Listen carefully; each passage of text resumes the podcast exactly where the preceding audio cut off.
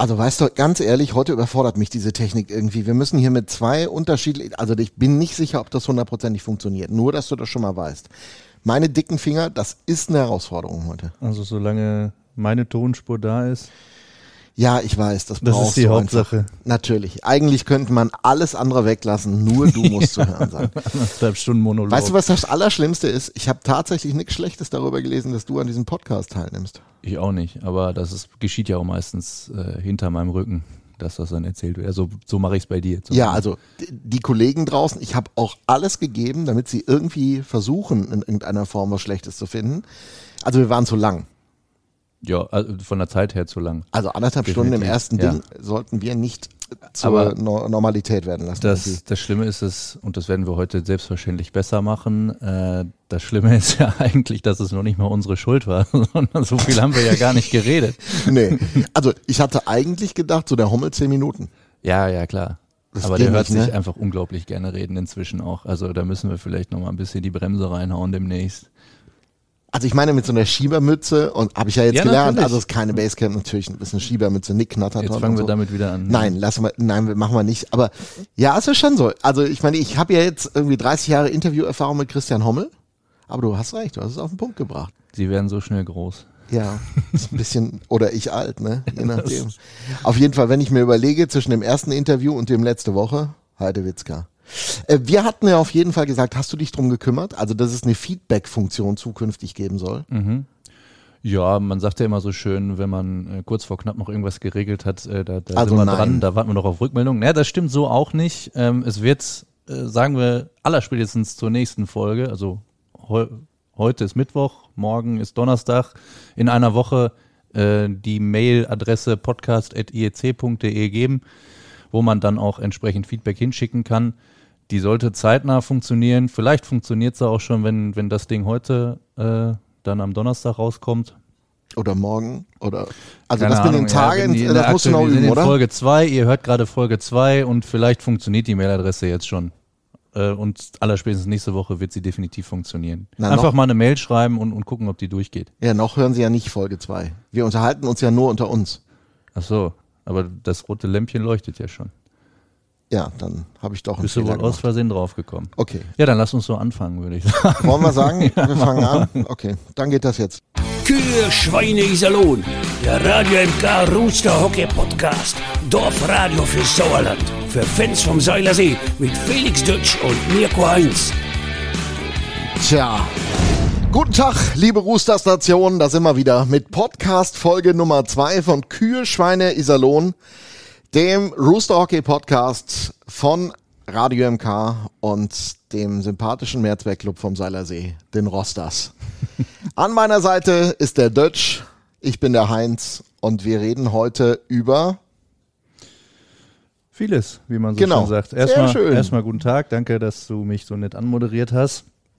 Ähm, ja, wir reden natürlich über das vergangene Spielwochenende, über das kommende Spielwochenende und auch den ein oder anderen interessanten Aspekt rund um die Roosters. Also machen wir zum ersten Mal das, was wir eigentlich von Anfang an machen wollen, denn Format.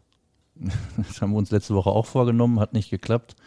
Ähm, aber man lernt ja nie aus. Ja, Kriegen wir das hin. stimmt. Also das muss man sagen. Was haben wir erlebt am letzten Wochenende? Was war dein persönliches Highlight? Ähm, das erste Sauerland von einer mal wieder vollbesetzten Stehtribüne seit, ich habe es ausgerechnet, 924 Tagen. Ja, äh, da gibt's inzwischen, du musst nur googeln, ähm, wie viele Tage seit und dann kannst du da einfach die zwei Daten eintragen und der spuckt dir das aus. Also es waren 924 Tage, das letzte Heimspiel ohne irgendwelche Beschränkungen war das Heimspiel 2020, äh, Anfang März gegen Mannheim damals, ein glorreiches 1 zu 4. Ähm, und ja, Jetzt bin ich ein bisschen begeistert. Ich wusste nicht, dass man das über Google kriegen kann. ja, du kannst alles googeln. Danke, Felix. Ja.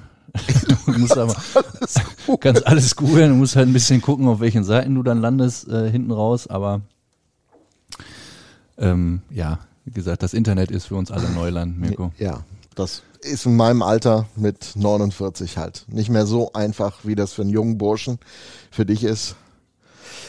Auf jeden Fall wissen wir jetzt seit 924 Tagen endlich mal wieder Heimspiel. Das war dein Highlight, das erste Sauerland. Mein äh, tatsächlich. Und natürlich, ja, Entschuldigung, das, Nein. äh, ja, ja, die dazugehörige Choreo, also da war ja schon beim, äh, beim Song, ging das ja schon ab mit den äh, Plastikdingern und natürlich dann beim Einlauf, äh, das, was da dann der Blick auf die Tribüne hergegeben hat. Ich habe mir auch extra einen ganz guten Platz gesucht da unten an der Bande. Das war schon ähm, ganz cool, um es mal vorsichtig auszudrücken. So, jetzt darfst du wieder machen. Dankeschön. Meistens, was mein Highlight war, der Schrei von André Günther nach dem zweiten Shorthander von Ingolstadt am Sonntag. Ich stand im Studio, André war draußen und also beim ersten hat er sich nur ein bisschen geärgert, aber den zweiten, den fand er richtig doof. Also wir, wir, wir, wir wollten eigentlich über Positives sprechen und Fanrückkehr und wir haben das erste Spiel gewonnen und du kommst jetzt so um die Ecke. Ja, ist traurigerweise, muss man ja sagen, durchaus bemerkenswert, äh, die Bilanz. ja. Kann man nicht anders sagen. Also ich, ich muss mich auch echt also ich kann mich nicht erinnern, dass ich das mal so erlebt habe. Zwei in so kurzer Zeit. Ich erst recht nicht. Also ich meine, jeder, der selber mal aktiv Sport getrieben hat, irgendwie, wenn du, wenn du den ersten schon kassiert hast, dann fängst du natürlich an, drüber nachzudenken, dass du jetzt bloß nicht den zweiten kassierst und dann kassierst du den natürlich. Ne? Mhm. Also dann ja, kommt glücklicherweise trotzdem muss vieles so oft, ne? zusammenkommen. Ne? Ja, das ist so. Also, wir haben ja gesagt, liebe Leute, dass wir in unserem Wahnsinns Roosters Podcast versuchen, immer mit drei Themen aufzumachen und drei wichtige Themen zu besprechen. Das wollen wir dann heute das allererste Mal machen und wir haben ähm, natürlich nicht nur unsere Fachkompetenz, die unwiderlegbar und großartig ist, sondern wir haben auch einen äh, sozusagen ins Boot geholt, der sich tatsächlich mit dem Sport auskennt. Das ist der Trainer Kurt Kleinendorst und der wird gleich zu den drei Themen immer sozusagen die Grundlage legen, seine Sicht der Dinge äh, mal auf den Tisch packen, äh, in Englisch, weil wir wollten es auch nicht overvoicen, wir, wir wollten ihn wirklich hören. Wir geben so ein bisschen äh, dann äh, für alle die, die es nicht so einfach verstehen, eine kleine Übersetzung, aber äh, wollen dann auch mal drüber sprechen. Äh, und das ist die Rubrik, die dazugehört zum allerersten Mal. Das ist die große Premiere. Sei mal nicht so schnüggelig, lass Klartext reden. Und genau das wollen wir jetzt mal tun, Klartext reden. Herr Dötsch, erstes Thema, das wir ansprechen wollen, ist wir schießen nicht so viele Tore. Das ist tatsächlich eine große Herausforderung. Also das war, muss man ja mal ehrlich sagen, schon ein bisschen so in der Vorbereitung. Das war mit Ausnahme des Ingolstadt-Spiels, wo es irgendwie wie geschnitten Butter lief, festgestellt haben. Tore schießen ist nicht ganz so einfach, wie man sich das wünschen sollte. Und um reinzukommen in das Thema, wie gesagt, hier ist der Cheftrainer Kurt Kleinendorst. Ja, um Yeah, it's early days for sure. So, I mean, I, I, I wouldn't get too wrapped up, but obviously we'd like to be able to score more goals. What, what team wouldn't?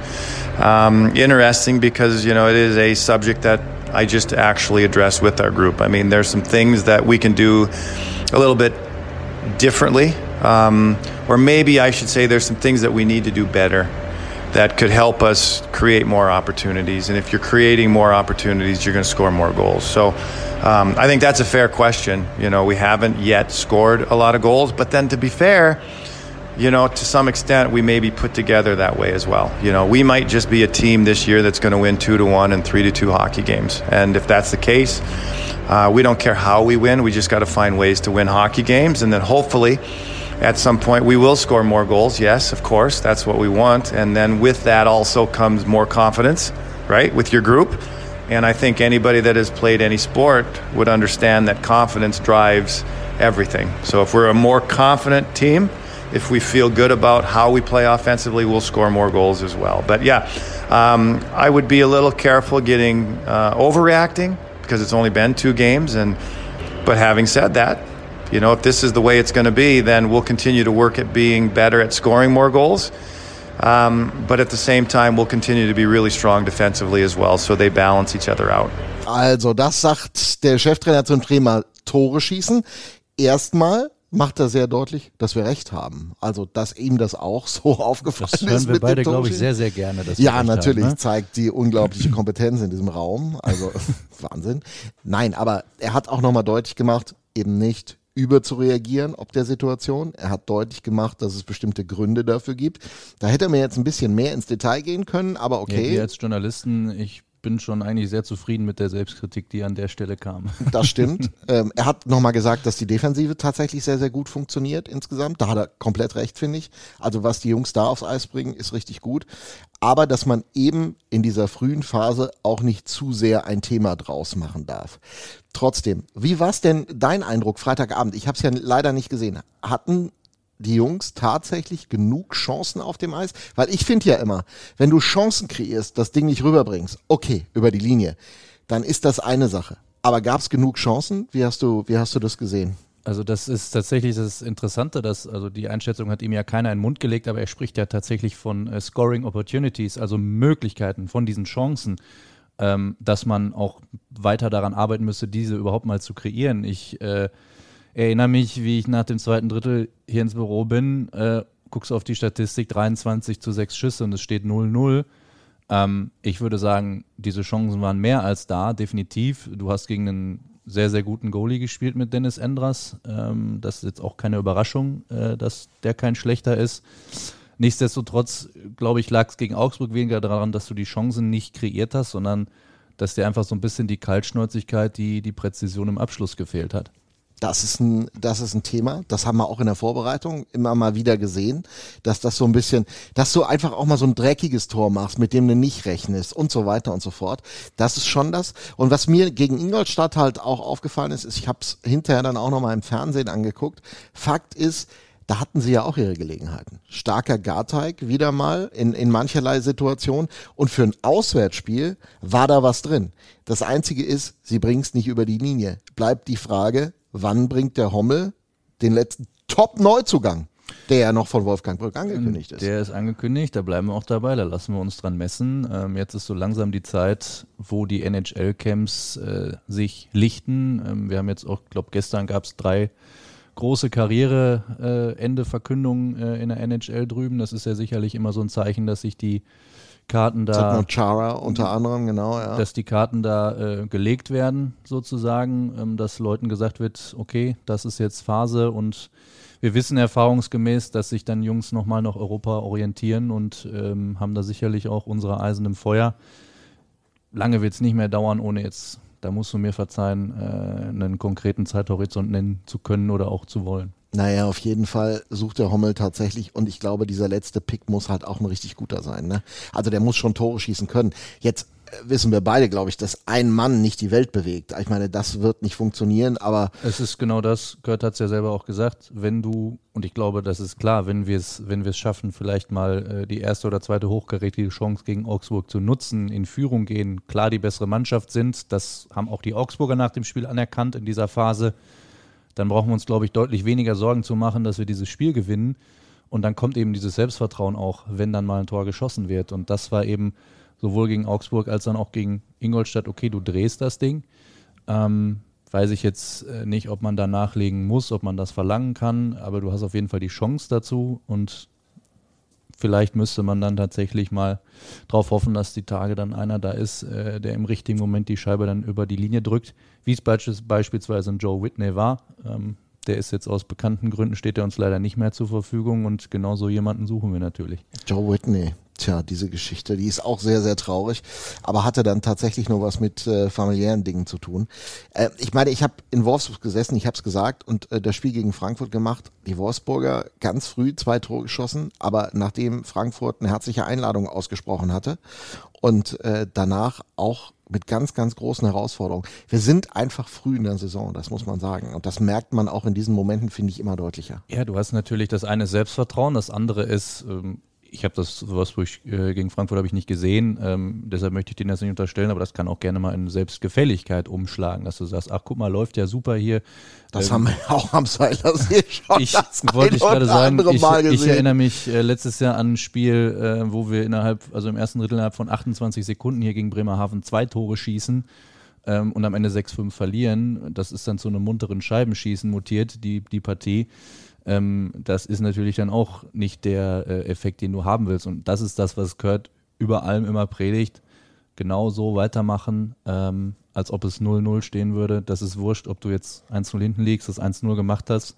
Und genau das war ja letztlich dann auch ausschlaggebend, dass wir die Partie gegen Augsburg noch gedreht haben. Jari Pasan hat das auch immer so gesagt. Seriös bleiben. Ja, der soll Ende. ja ganz erfolgreich gewesen sein hier. Da erinnere ich mich auch dran. Okay, haben wir, haben wir das Thema äh, Chancenverwertung erstmal abgeschlossen. Reden über ein anderes Thema, äh, wo auch wir mal beim Coach nachgefragt haben. Und dieses Thema ist Powerplay. Letztes Jahr Top-Mannschaft der deutschen Eishockeyliga. Das lief wie geschnitten Butter. Und in diesem Jahr, was sagt der Presse, Heini? Wie würdest du es beschreiben aktuell? Also wenn man sich äh, speziell im Training auch äh, die gerade die erste Formation anguckt, da sind echt schon ein paar Jungs dabei, die das ganz gut können. Ähm, ja, es ist ganz ehrlich wir sind nicht das einzige Team, das bisher noch kein Tor geschossen hat. Ich glaube, wir sind das einzige Team und werden es auch auf lange Zeit bleiben, das zwei Shorthänder in einem Powerplay kassiert hat. Mhm, darüber reden wir auch gleich. Ähm, das bedingt sich natürlich äh, gegenseitig so ein bisschen, denke ich schon. Ähm, da muss einfach mal, auch da muss die Scheibe mal rein. So einfach äh, ist es. Ne? Das Runde muss ins Eckige. Und wie das gelingen soll und welche Gedanken er zum Thema Powerplay hat, hier ist der Coach. Kurt Kleindost. Yeah, if anybody wants to be critical, uh, you can certainly attack our power play. There's no question. I mean, you go from being the top power play, but let's be clear. I mean, last year was last year, right? Last year's power play had different personnel, and sometimes it just takes a little bit longer to get everybody on the same page. And um, I think we absolutely have the players that should allow us to have a good power play. Um, but up to this point, it has not gone the way um, we had hoped that it would.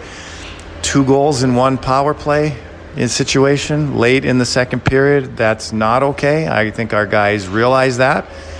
Um, I don't think in my 30 years of coaching, honestly, that I have ever seen two shorthanded goals. So again, am I going to make a big no? I'm not. I mean, I've I've seen it once in 30 years, and it was on Sunday. Uh, I don't see that as being an issue, but is it something that we have already addressed? Of course, we've addressed it. And of course, we're going to work this week to clean some things up on our power play. And if we have to move personnel around a little bit, of course, we're going to do that. But again, we played two games. We've got 54 left to play. Um, yeah, I wish our power play was top in the league right now, but we aren't. It's early days. Let's just kind of wait and see how this goes. And um, yeah, we've got some work to do there. Ja, das äh, könnte man so sagen. Weißt du, warum ich diesen Mann schätze?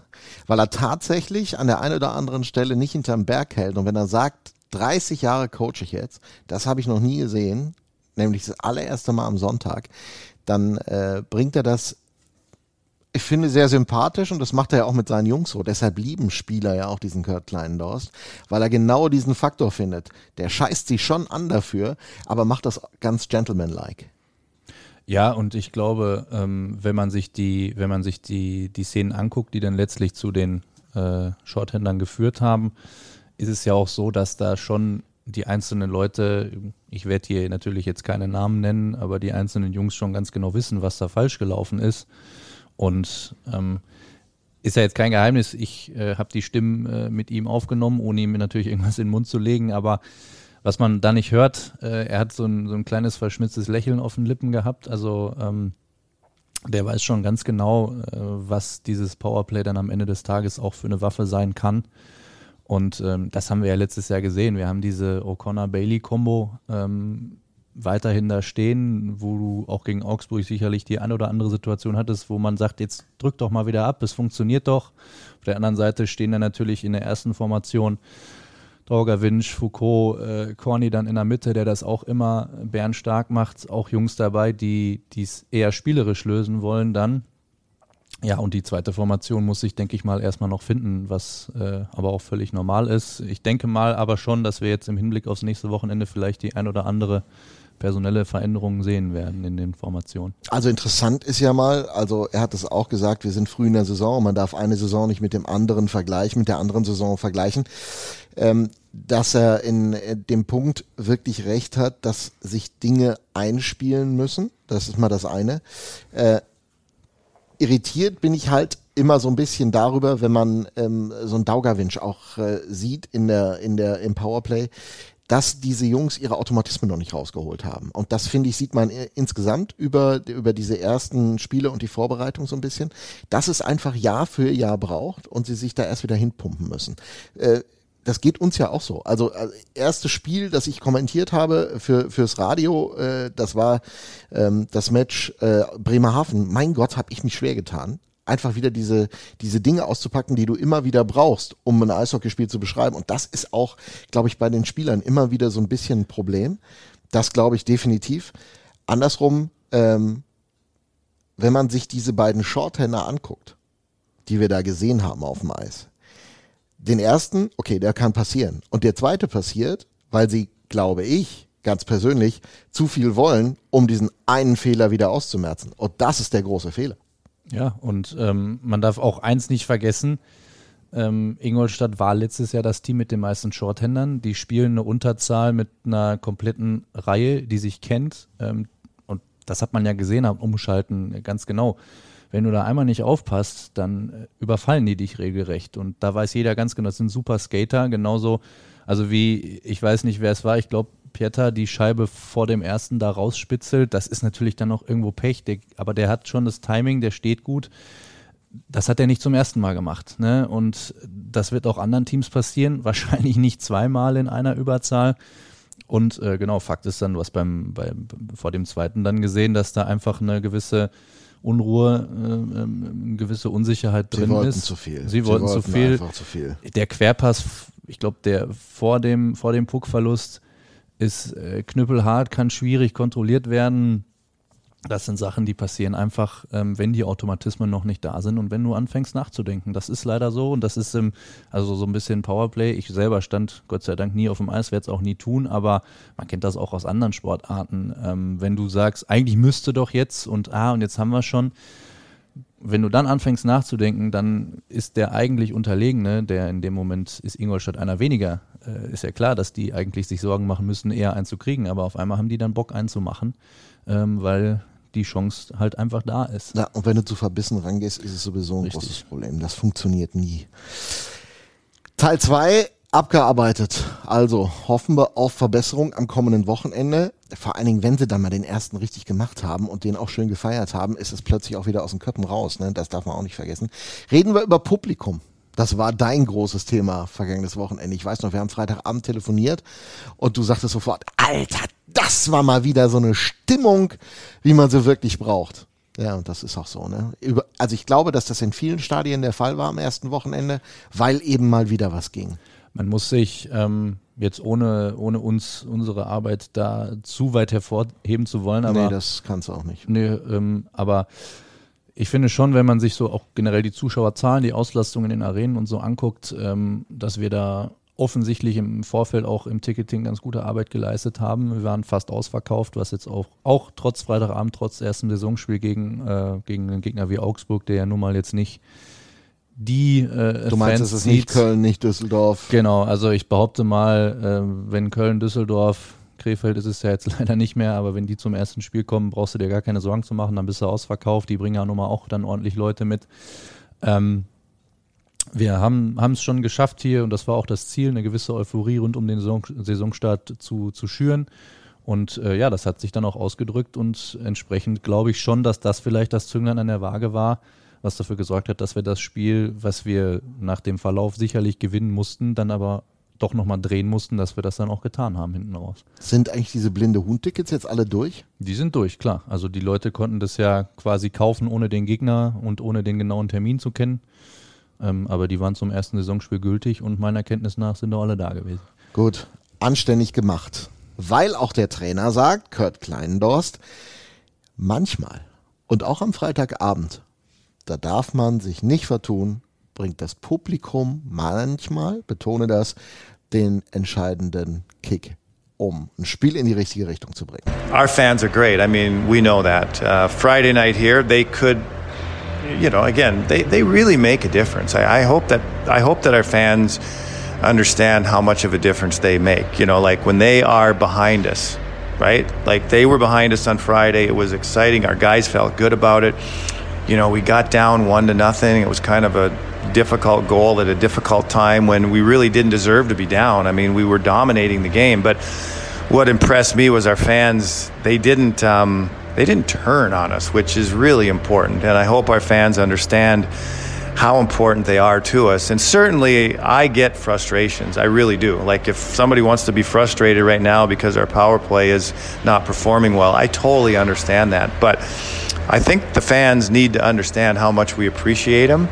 And I think our fans need to understand how much of a difference they can make in a game, both good and bad, right? If we're losing a game, maybe we've had a couple bad moments, you know, I don't think it's always indicative of, of your team. Sometimes it's just a couple individuals that made a mistake and it affects the whole group. I think if the fans just kind of soldier on there with their enthusiasm and their cheering and their vocals, that's what's going to help us come back in that game as opposed to the frustrations coming out and the boo birds coming out, which we haven't seen this year. I'm just saying, I'd like everybody to know how much we appreciate them. And I would also like everybody to know how much of a difference they can make. And when things aren't going well for us, they can still help us make a difference on the night. Das war das Geilste, was ich jemals gehört habe. Kennst du den sogenannten Boo Bird? ich weiß nicht, ob ihr das alle verstanden habt, aber er hat halt gerade gesagt, im Prinzip, wenn äh, dieser Boo-Bird, und damit meint er eigentlich die Boo-Rufe, das ist natürlich eine andere Beschreibung, die wir in Deutschland nicht so haben, rauskommt, dann wird es immer kritisch, auch für eine Mannschaft, die gerade irgendwo im Kopf natürlich an einer schwierigen Stelle hängt. Und äh, das sei am Freitagabend eben genau andersrum gewesen. Und das ist auch das Wichtige, so betont er, am Publikum. Denn wenn man down ist, also wenn man ein Spiel dominiert, wie das ja am Freitagabend über weite Strecken einfach der Fall war, und man dann das Problem bekommt, dass man eben das Tor nicht macht, das 0-0 steht, eng, du tust, du rackerst, du machst und dann kannst du trotzdem nicht irgendwie diesen positives, dieses positive Momentum. Oh. Okay, wir müssen unbedingt nochmal über dieses äh, Phrasenschwein, das müssen wir auch mhm. unbedingt anpacken. Also über dieses positive Momentum müssen wir auch nochmal irgendwie... Eishockey ist Momentumsport, ne? Das wolltest du sagen. ja, das ist ja jetzt ein Zehner von uns beiden fast, wenn wir das mit... Also wir müssen da unbedingt nächste Woche auch klar sein, was wir da, was wir damit machen. Das haben Die wir, Leute können uns ja Vorschläge an unsere Mailadresse podcast.ilc.de schicken, die... Ich bin mal vorsichtig optimistisch äh, zum Wochenende hin funktionieren wird. Machen mit so. Vorschlägen, wohin wir die Kohle packen und was wir tun müssen. Also ob wir uns gegenseitig hier mit Negerküssen bewerfen oder äh, Mohrenköpfe, was auch immer. Können wir drüber nachdenken, wie das auch immer aus. Also nochmal zurück tatsächlich zum Publikum. Also er sagt sehr deutlich, und das ist ja etwas, du kannst immer loben, loben, loben Publikum. Das ist eine. Und das machen fast alle, weil es einfach zum Geschäft gehört. Oder du erklärst mal wirklich, warum in der entscheidenden Situation so eines Spiels wie Freitagabend noch das Publikum einen Unterschied gemacht hat. Also die, ähm, es ist ja sehr interessant. Wir hatten jetzt eine Saison komplett ohne Publikum. Das war scheiße. Äh, das haben alle gesagt, ohne Frage. Und dann hattest du letztes Jahr ein paar Spiele, ähm, wo ich glaube, es ist wurscht, ob du jetzt äh, 5000 drin hast oder 1700 oder 1500 oder wie viele wir auch damals immer durften.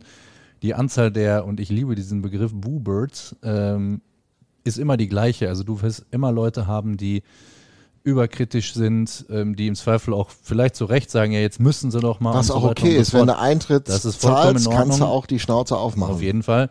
Ähm, letztlich muss man sich natürlich immer fragen, ähm, will ich, dass das Team gewinnt? Unterstütze ich die Jungs? Meckern kann man nachher immer noch. Also das ist wirklich, äh, wir haben auch schon, äh, wir hatten auch letztes Jahr Situationen, wo es vollkommen zu Recht Pfiffe gab. Äh, da muss man auch durch, das wissen die Jungs dann auch.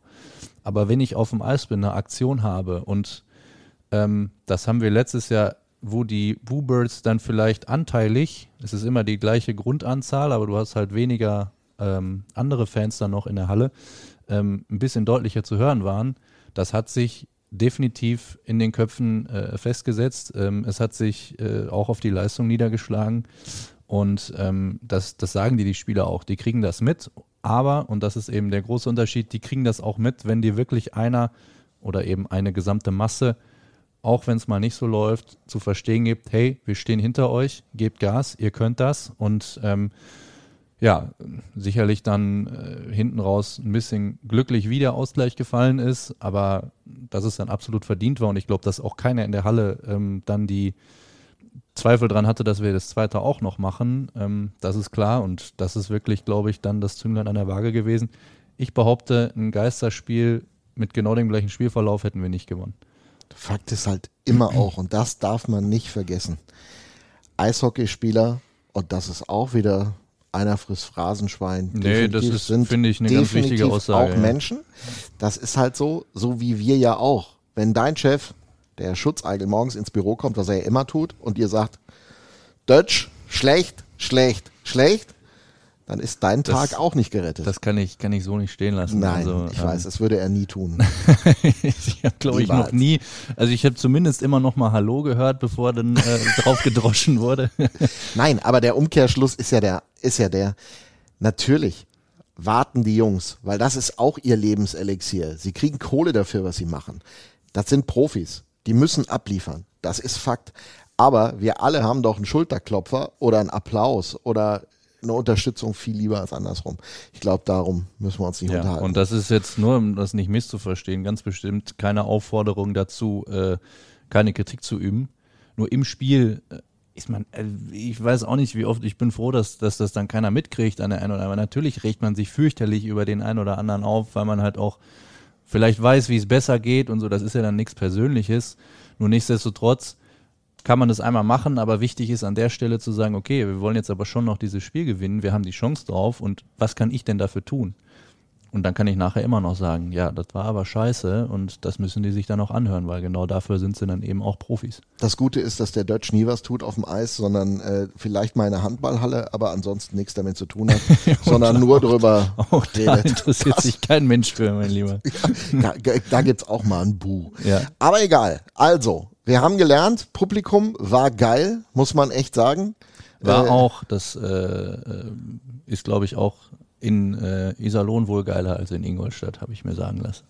Da kann ich jetzt mal einfach nichts zu sagen. Ich ja, glaube, das, jeder, das jeder glaubt, dass das, das Fakt ist, und das liebe ich an den Ingolstädtern immer so, man wird mit dem altbekannten Schlachtruf begrüßt und ich glaube, viele Fans, die es mit den Kühen, mit den Schweinen und mit Iserlohn halten, sind genau dann richtig schön angestachelt, wenn sie diese Laute hören Exakt. aus vielen und Nicht nur die Fans und inzwischen, also ganz ehrlich, sagt auch, sagen die Spieler, die, die, die das einzuordnen wissen, auch, ja, ist auch geil. Also das ist quasi eher ein, eine Motivation, auch das sei an der Stelle an alle gegnerischen Fanlager nochmal gesagt.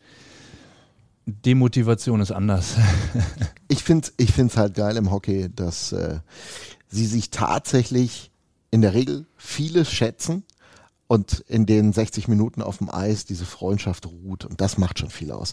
Ähm, wir müssen äh, tatsächlich noch zu, äh, zu einem letzten äh, Punkt kommen. Es gibt ja auch Spieler, nicht nur euch, das heißt die Roosters, die sich auf Twitter verewigen, sondern es gibt da auch einen Verteidiger namens Tim Bender, der, der Gott sei Dank äh, sehr aktiv ist und auch schon die Alter, zu Nürnberger der ist crazy. Ich glaube, der hat tatsächlich gefeiert am Freitagabend, oder? Das kann gut sein. Ähm, allerdings das weiß ich auch aus erster Hand, äh, ist da kein Tropfen Alkohol geflossen, sondern ähm, ja, war einfach so eine generelle ganz gute Grundstimmung und ich glaube, der bringt es dann auf den Punkt, wenn er twittert, Iserlohn geisteskrank am äh, Freitagabend und äh, mehr muss man zu dem Thema eigentlich dann auch nicht mehr sagen. Also, wir waren jetzt heute mal nicht so schnöggelig, haben trotzdem mal den äh, kleinen Finger in eine dicke Wunde gelegt. Tore schießen muss besser werden, Powerplay muss besser werden. Publikum darf so bleiben, wie es ist. Jetzt reden wir mit einem heute in unserem Interviewteil unseres großen Rooster Hockey Podcasts über besondere Momente seiner Karriere. Die begann im Jahr 2020, als er an den Seiler See kam, geholt von Christian Hommel von den Jungadlern aus Mannheim. Die Rede ist von Yannick Proske und der eigentlich gebürtiger Weißwasseraner hat mit Beginn seiner Eishockeyschule und seiner Nachwuchszeit eine ideale Voraussetzung gehabt, nämlich tolle Trainer und gute Menschen um sich rum in einer fernen Stadt im Osten der Republik, um auf das, was er heute am Seiler See zu tun hat, gut vorbereitet zu sein. Hier ist ein ausführliches Interview mit Yannick, auch zum Thema Weißwasser und wie gut da die Ausbildung ist. Ich denke, dass die Ausbildung in Weißwasser immer noch eine sehr, sehr gute ist. Sehr viele Trainer gehabt, auch finnische Trainer hatte ich damals schon. Also, und ich denke, das ist schon eine sehr, sehr große Hilfe, auch als, als junger Spieler, wenn du so viel aus anderen Nationen auch beigebracht bekommst. Und ich denke, Weißwasser ist auf jeden Fall eine sehr, sehr gute Adresse dafür. Und ich bin sehr, sehr froh, dass ich in Weißwasser angefangen habe mit Schlittschuhlaufen. Außerhalb natürlich für meine Familie, weil meine Familie noch da lebt. Aber viele Freunde von Weißwasser sind halt einfach auch weggezogen, sind nach Dresden gegangen oder sind nach Köln gegangen. Einfach in die größeren Städte halt, weil Weißwasser jetzt auch nicht mehr das Größte. Aber so extrem viel habe ich ehrlich gesagt gar nicht mehr so, so viel mit Weißwasser zu tun. Natürlich, wie gesagt, der Sport immer noch und meine Familie, aber viel mehr ist da auch gar nicht mehr von mir. Weißwasser, Iserlohn, das ist schon eine Distanz. Stetig ohne Familie zu sein, wie sehr hast du dich daran gewöhnt? Andersrum natürlich, wie sehr fehlt sie dir auch? Ich war relativ zeitig von zu Hause weg nach Dresden, da war ich schon allein ohne Eltern. Also ich denke, das ist gar nicht mehr das Problem für mich, wo ich auch drüben war, das eine Jahr in Amerika, auch ohne Eltern. Also das ist, das ist nicht mehr das Problem, das ist jetzt mittlerweile Normalität. Umso mehr freue ich mich einfach, wenn sie zu Besuch kommen, mir beim Spielen zuzuschauen ähm, und ich einfach mal eine schöne Woche mit meinen Eltern hier in Iserlohn verbringen kann, ist einfach ein sehr, sehr schöner Moment und ich freue mich jedes Mal aufs Neue drauf. Wir haben dich heute in den Podcast eingeladen, tatsächlich mal, um mit einem jungen Spieler mal über eine besondere Zeit zu reden. Die begann im Jahr 2020 als irgendwer bei dir angerufen haben muss und als du gerade im Team der jungen Adler unterwegs warst und gesagt hast, ja, ich könnte mir vorstellen, nach Iserlohn zu wechseln. Wie war die Geschichte nun wirklich? Der Christian Hommel war natürlich immer bei mir, hat, hat meine Spiele verfolgt, kenne ihn auch durch die Nationalmannschaft, aber auch durchs Gegeneinanderspielen damals, wo ich mit Weißwasser immer in Iserlohn war oder selbst mit Dresden war ich auch sehr, sehr oft in Iserlohn. Ähm, der Hommel hat natürlich mich angeschaut gehabt und dann, wo ich in Mannheim war, hat er mich weiterhin verfolgt gehabt, hat viel mit meinen Berater auch gesprochen gehabt. Ja, und dann irgendwann hat es sich einfach ergeben, weil natürlich dann auch irgendwann die doofe Situation kam, dass Corona halt natürlich eine Rolle gespielt hat. Ähm, die Saison ist dann leider abgebrochen worden bei den Nachwuchsmannschaften. Ähm, und das war dann natürlich der Moment, wo ich mir halt eine Entscheidung treffen musste. Bleibe ich in Mannheim? Will ich die, das Corona sozusagen eine Chance geben, dass er, oder dass es meine, meine Laufbahn sozusagen erstmal stoppt? Oder sage ich, ich nehme den Schritt an, gehe nach Iserlohn, probiere probier mein Bestes dort zu geben, um mich dort weiterzuentwickeln. Und dann Vertrag gegeben und natürlich auch mir alles sehr, sehr nur positive Sachen von Iserlohn erzählt. Und dann war natürlich, ist eigentlich relativ einfach für mich, dass ich nach Iserlohn gehen wollte und mich hier durchsetzen wollte und natürlich das durchziehen wollte alles. Wie hat sich dein Leben sowohl privat als auch sportlich seitdem verändert? Also die letzten zweieinhalb Jahre, die waren schon ereignisreich, das muss man sagen. Sportlich natürlich nur positiv. Ähm, ich habe mich natürlich unfassbar weiterentwickelt, ähm, sehr, sehr viele Sachen natürlich auch erlebt. Ich war jetzt in verschiedenen Standorten überall, habe die ganze Welt gesehen, eigentlich, wenn man es so sieht. Wo ich dann nach Iserlohn gekommen bin von den jungen Adlern, habe ich natürlich eine sehr, sehr gute Mannschaft bekommen. Alle herzlich aufgenommen, haben mich sehr, sehr unterstützt, haben mir sehr, sehr viele Tipps gegeben in meinem ersten Jahr. Ähm, haben mich an die Hand genommen, haben mir gezeigt, wie das Profileben mal so ist, ähm, haben mir gezeigt, wie es ist, einfach Profi zu sein, wie man sich verhält, wie man trainiert, wie man in die Spiele reingeht. Ähm, einfach so viele Kleinigkeiten, die man einfach von außen gar nicht mitbekommt, die man wirklich erst mitbekommt, wenn man in der Kabine steht, mit den Jungs immer mehr machen als alle anderen, immer länger im Kraftraum bleiben, auf dem Eis bleiben, einfach immer mehr machen. Allein schon, wenn sie das zu dir sagen, weißt du, dass du es umsetzen musst. Das ist in meinem ersten Jahr mit 17 ähm, sehr, sehr viele nette Leute gehabt, sei es damals der Crenet, Megatyp, hat mir sehr, sehr viel geholfen auf dem Eis, sehr viel Techniken auch beigebracht auf dem Eis, sei es vom Schießen her, sei es vom Battlen in den Ecken oder was auch immer. Also er hat sich auch selber mit den Jungspielern sehr, sehr viel beschäftigt und ich bin ihm sehr, sehr dankbar dafür, weil er mir einfach gezeigt hat, woran ich arbeiten kann, woran ich mich verbessern kann und das ist einfach denke ich mal, was ein junger Spieler auch braucht. Wer ist es jetzt in der Mannschaft, der sich auch so ein bisschen um, um diejenigen kümmert, die eben zu den U23-Spielern gehören und welche Tipps, wenn man dann so ein bisschen weiter ist, also du hast gerade gesagt, die Grundsätze, die einfach mal zu verstehen, ist auch für einen jungen Spieler ganz, ganz wichtig.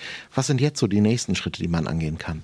Von denen, die jetzt wirklich sich viel mit den Jungen beschäftigen, ehrlich gesagt, macht es eigentlich jeder dieses Jahr. Also es sind wirklich eigentlich alle Spieler, ich muss wirklich sagen, das Team dieses Jahr ist wirklich ein sehr Team, was sehr, sehr gut harmoniert. Egal, ob du jung oder alt bist, egal, wo du gespielt hast.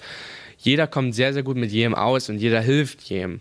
Und das ist halt einfach ein unfassbar gutes Gefühl. Und ich glaube, das macht uns auch dieses Jahr einfach auch aus. Und ich denke auch, dass wir dadurch einfach stärker zusammenwachsen und das auch sehr gut aufs Eis bringen werden, ist man immer auf dem richtigen Weg, kann es eigentlich alles nur noch positiv werden. Es gab zwischen Jahr 1 und Jahr 2 in der DEL einen kleinen Ausflug. Irgendwann kam möglicherweise ein Anruf aus Nordamerika, dass ja vielleicht da ein Verein, die Spokane Chiefs, einen Blick drauf geworfen haben könnten, was ein Spieler namens Yannick Poske in Deutschland aufs Eis bringt. Wie ist diese Situation eigentlich zustande gekommen? Wie muss man sich vorstellen, dass ein amerikanisches Team, in dem Fall aus der WHL, sagt, ja, den Spieler hätten wir gerne. Vor allen Dingen dann noch, wenn er nicht kanadischer Abstammung ist. Auch wenn man es nicht glaubt vielleicht, aber selbst in Deutschland laufen natürlich Scouts durch die Gegend vor allen Dingen von diesen Ligen. Damals, wo ich junger Adler gespielt habe, war natürlich ein Scout von den Spokane Chiefs natürlich auch bei meinen Spielen dabei.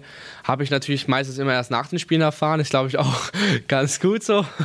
Weil ich meine, dann ist es doch, dann ist man vielleicht dann doch zu nervös vor dem Spiel, wenn man das weiß. Äh, mit dem Scout, mit dem ich gesprochen habe, der kennt mich schon länger. Also der kennt mich nicht nur von junger Zeiten, sondern der hat auch meinen Werdegang damals in Weißwasser noch schon mitverfolgt. Irgendwann hat er mich einfach vorgeschlagen anscheinend und dann bin ich einfach in das Bild reingepasst von dem, was sie gesucht haben haben, fanden mich interessant. Und dann kamen natürlich die ersten Gespräche mit meinem Spielerberater, ob ich darauf Lust hätte. Und ich wusste von Anfang an, dass mein Ziel immer war, rübergehen nach Amerika. Ja, also ich bin sehr, sehr froh, dass ich das gemacht habe. Dann kamen natürlich auch die, irgendwann die ersten Gespräche mit äh, den Trainern auch, sei es natürlich nur mit Videocall, Vorstellungsrunde, wie sie mich sehen und das Interesse hatten und allen drum und dran.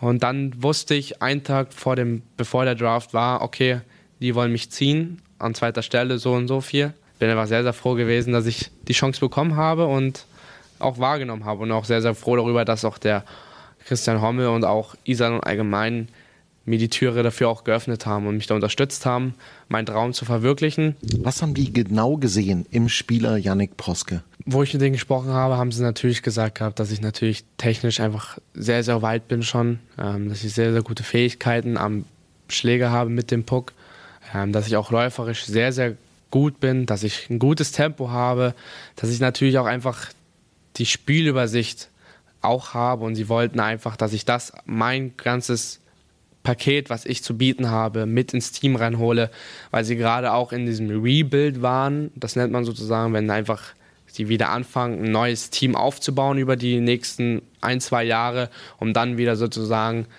ganz oben mitzuspielen und um den, um den Memorial Cup zu spielen, dann war ich drüben. Sie haben dann tatsächlich gesagt, komm. Und dann muss man das Ganze organisieren. Man muss überlegen, wo man wohnt, woher man was zu essen kriegt. Diese ganzen Dinge, die dann zusammenkommen, wie organisiert man das eigentlich? Also ehrlich gesagt musste ich mich um gar nichts kümmern.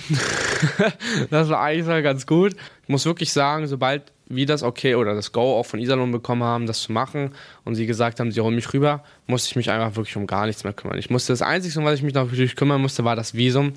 Äh, das war natürlich wieder eine harte Sache für mich. Das hat sich einfach unfassbar lange gezogen. Es hat wirklich viele Wochen gedauert und auch Nerven gekostet, dieses Visum dazu bekommen. Das Hatte auch was damit zu tun, dass wir in der Corona-Zeit waren ja, und man eben eigentlich gar nicht einreisen durfte in die Vereinigten Staaten. Genau, genau, genau. Ja, das war natürlich auch nochmal ein Punkt, den man natürlich auch noch überwinden musste irgendwie. Drüben die Gastfamilie wusste Bescheid. Ähm, das ganze Trainerteam, das ganze Team wusste Bescheid, dass ich komme.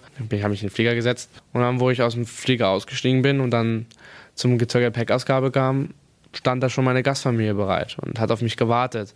Gemerkt zu haben, dass man einfach willkommen drüben ist und dass sie einfach sich unfassbar gefreut haben, dass ich jetzt endlich da bin. Gastfamilie, was sind das für Leute, die junge Menschen aufnehmen, die Eishockey spielen, damit die bei ihnen wohnen können?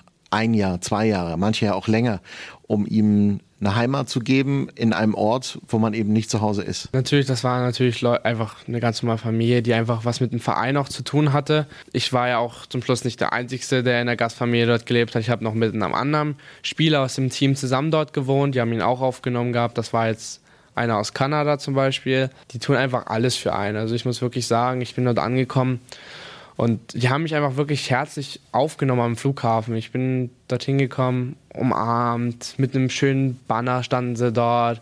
Und das war einfach ein wunderschönes Gefühl für mich. Ich habe mich einfach direkt wie zu Hause gefühlt. Das war so, als hätte ich die schon 50 Jahre gekannt, als wäre das einfach nur so ein Wiedersehen gewesen. Haben sie mir alles gezeigt, haben mir die Stadt gezeigt. Die haben sich einfach sehr, sehr um mich gekümmert. Das war wie meine wirklich wie meine eigene Familie. Das ist schwierig irgendwie zu sagen oder zu verstehen vielleicht, weil es einfach, wenn man im Hintergedacht einfach denkt, dann, okay, das sind Fremde. Sie sind immer für dich da. Ich bin mit ihnen zu anderen Städten gefahren, sei es nach Seattle.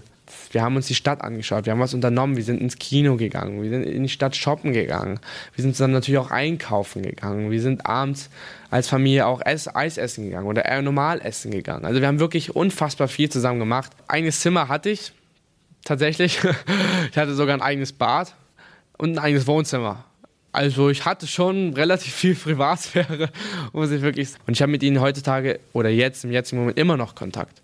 Ähm, ich habe zum Beispiel meiner Gastmama vor ein paar Wochen zum Geburtstag gratuliert, habe sie per FaceTime angerufen. Sie hat sich gefreut, wie ein Schnitzel, wirklich. Das war Wahnsinn. Das hat mich einfach auch selber gefreut, weil ich einfach gesehen habe, dass sie mich selber auch vermisst und bleibt mit ihnen auch in Kontakt. Ähm, vielleicht ergibt sich ja irgendwann auch die Möglichkeit, wenn ich jetzt im Dezember zur WM mitfliegen sollte, vielleicht sieht man sich da. Vielleicht kommen sie ja vorbei und schauen sich die WM selber an. Vielleicht sehe ich sie dort wieder. Sie sind mir einfach sehr, sehr ans Herz gewachsen und bedeuten mir einfach unfassbar viel, ja. Wie war es mit Heimweh?